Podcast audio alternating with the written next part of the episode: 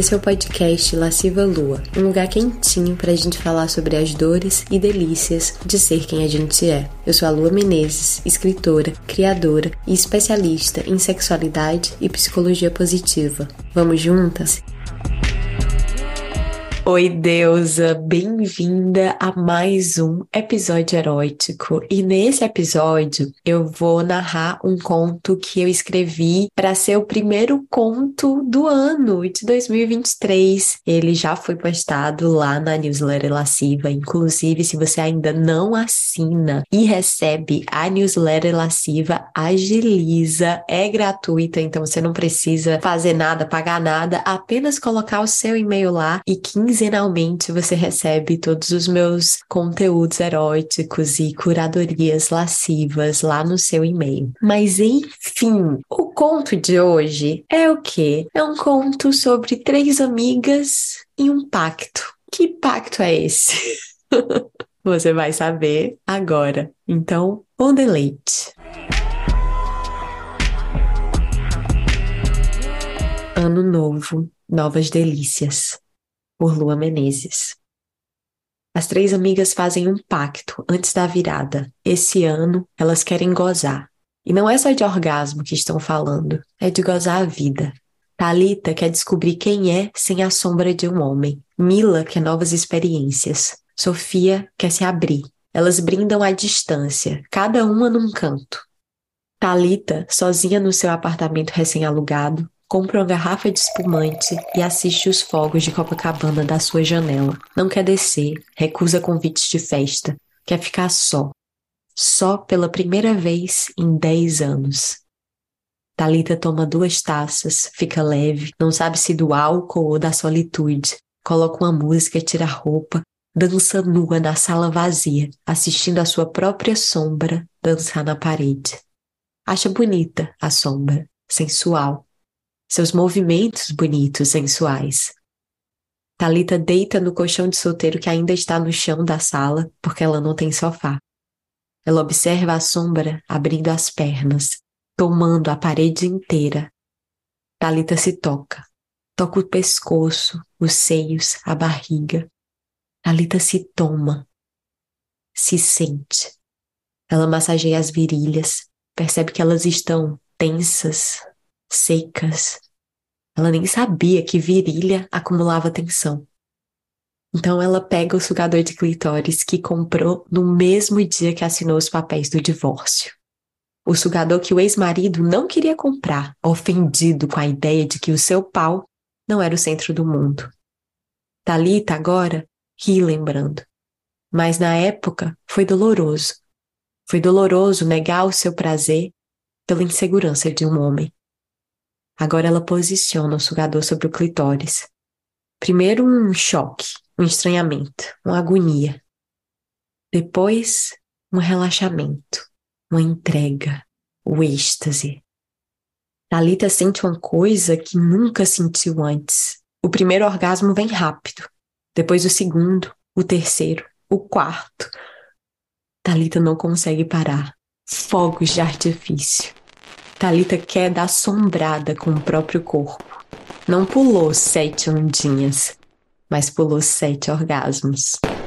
Mila, do outro lado do Atlântico, fazendo doutorado em Barcelona, é convidada para uma festinha na casa de uns conhecidos. É inverno, tá frio, ela chega toda empacotada, com uma garrafa de vinho debaixo do braço. É recebida com abraços, calor, música pessoas bonitas falando alto e gesticulando muito. Um espanhol que Mila não cansa de ouvir, cheio de sílabas sibilantes e línguas roçando nos dentes. Vão entrando na madrugada, vão saindo alguns dos convidados, mas Mila vai ficando, confusa, sem certeza do flerte que ela acha que está entabulando. Os donos da casa, ele, de barba grossa e olhos verdes e camisa de linho, ela, de vestido vermelho e cabelos ruivos e olhos bem delineados, parecem especialmente solícitos com Mila. Ele enche sua garrafa de vinho, ela toca no seu braço enquanto conversa, um toque que se arrasta, sabe? Intencional. Mila vai ficando, nervosa, agora com a certeza do flerte que está entabulando. No final da noite, todo mundo vai embora e sobram eles três no sofá. Mila bota um álbum de Maria Bethânia para mostrar que é intensa. Eles escutam, soprando fumaça para cima. É então que a dona da casa coloca a mão na coxa de Mila. Sorri para ela um sorriso de serpente, de quem está prestes a dar o bote. Mila deseja ser sua presa. É então que elas se beijam, com a cumplicidade de duas mulheres. Ele, do outro lado do sofá, só olha, sem se convidar, um beck ainda pendendo dos lábios.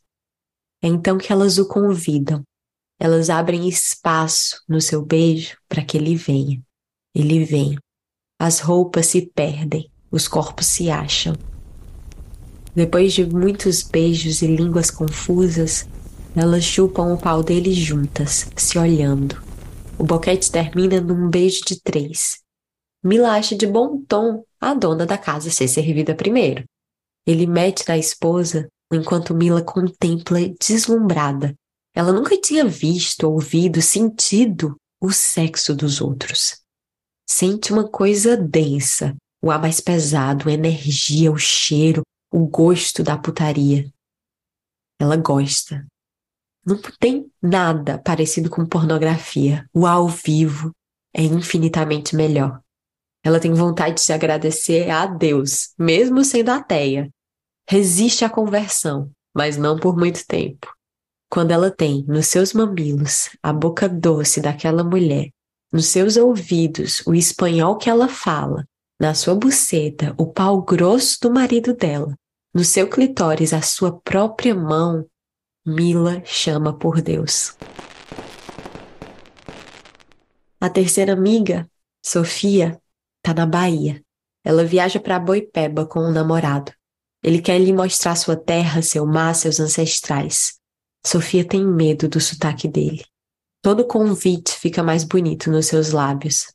Na verdade, Sofia tem medo do que sente por ele. Tem medo do amor. Eles estão juntos há pouco tempo, pouco mais de três meses. E é o seu primeiro relacionamento sério desde o carrego. Carrego foi o apelido que Talita e Milan deram para o ex-namorado de Sofia, o que já diz muita coisa. Sofia nunca tinha saído de uma relação tão destroçada, o coração rasgado em muitos pedaços. Por um tempo quase insuportável, pareceu que não ia sarar. Qualquer libido estava morta, qualquer desejo em luto. Sofia passou meses sem ver, querer ou transar com ninguém, com medo de tudo que a fizesse sentir qualquer coisa. Era mais fácil se negar, rejeitar qualquer encontro, sabotar aproximações. Se entregar para quê? Para cair de novo? Mas aí veio o baiano, com aquele sorriso quente, sotaque abençoado. Sofia não resistiu. Agora, depois da meia-noite, ele convida Sofia para um banho de mar. Ela diz sim, e aquele sim é de uma certa forma já uma ferida se curando. É um sim para a vida, para voltar a sentir. O sal lava o resto das suas feridas. Na beira da praia, deitados numa canga que ele estendeu na areia, eles ficam nus, se alisando. Ele a chupa demoradamente, com uma devoção que a comove, como se através da sua buceta ele lambesse seu coração. Eles metem de ladinho, de conchinha, ouvindo as ondas. É doce. Ela se deixa embalar. Ela não corre atrás do orgasmo. É bom só sentir. E por não correr atrás, ele vem. Um orgasmo macio, vagaroso, que começa na buceta e sobe até o peito. E aí que ela sente esse calor, essa vontade de se declarar, sem freio, movida pela emoção do orgasmo, Sofia fala: Eu te amo, entre um gemido e outro. Ele a abraça mais forte, se enfia mais dentro e diz: Eu te amo também, sereia. Sofia se sente oceânica, sem fronteira definida. Parece que goza de novo, mas não é um pico, é uma onda. E ela se deixa ser levada. No dia 1 de janeiro, as três amigas se escrevem para contar que o pacto tá de pé.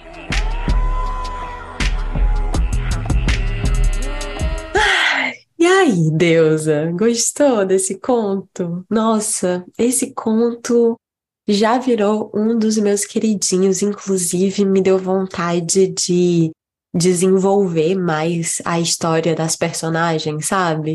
Porque eu acho que tem tem muita coisa ainda que dá pra gente extrair dessas três mulheres, dessas três histórias. Enfim, espero que você tenha gostado.